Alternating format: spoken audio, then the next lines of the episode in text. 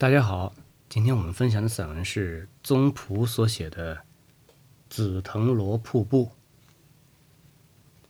我不由得停住了脚步，从未见过开得这样盛的藤萝。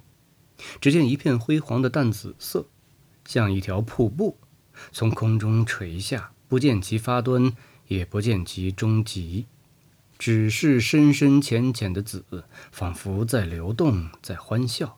在不停的生，仔细看时，才知那是每一朵紫花中的最浅淡的部分，在和阳光互相挑逗。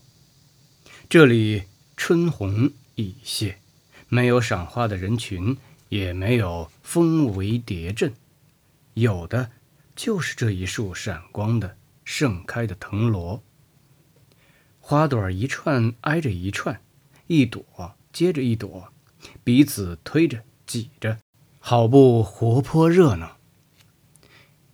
我在开花，他们在笑；我在开花，他们嚷嚷。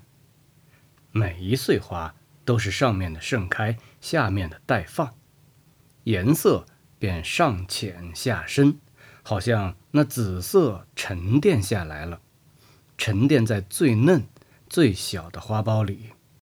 每一朵盛开的花，像是一个张满了的小小的帆，帆下带着尖底的舱，船舱鼓鼓的，又像一个忍俊不禁的笑容，就要绽开似的。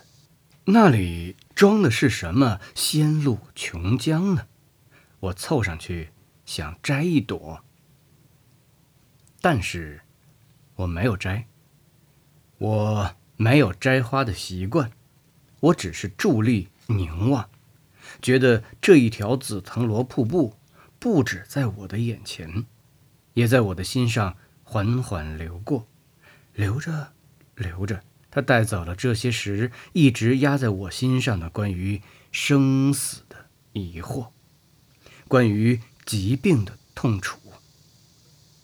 我浸在这繁密的花朵的光辉中。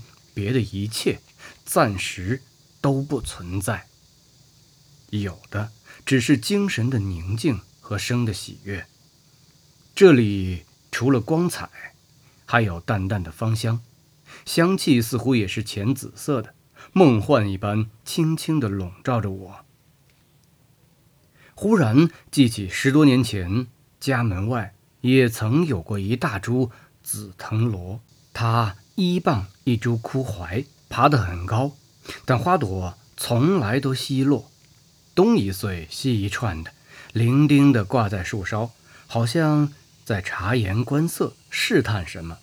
后来索性连那稀零的花串也没有了，园中别的紫藤花架也都拆掉，改种了果树。那时的说法是，花和生活腐化有什么？必然关系。我曾遗憾地想，这里再看不见藤萝花了。过了这么多年，藤萝又开花了，而且开得这样盛，这样密。紫色的瀑布遮住了粗壮的盘球卧龙般的枝干，不断地流着，流着，流向人的心底。花和人都会遇到各种各样的不幸，但是生命的长河是无止境的。我抚摸了一下那小小的紫色的花舱，那里满装生命的酒酿，它张满了帆，在这闪光的花的河流上航行。它是万花中的一朵，也正是由每一个一朵组成了。万花灿烂的、流动的瀑布，在这浅紫色的光辉和浅紫色的芳香中，我不觉加快了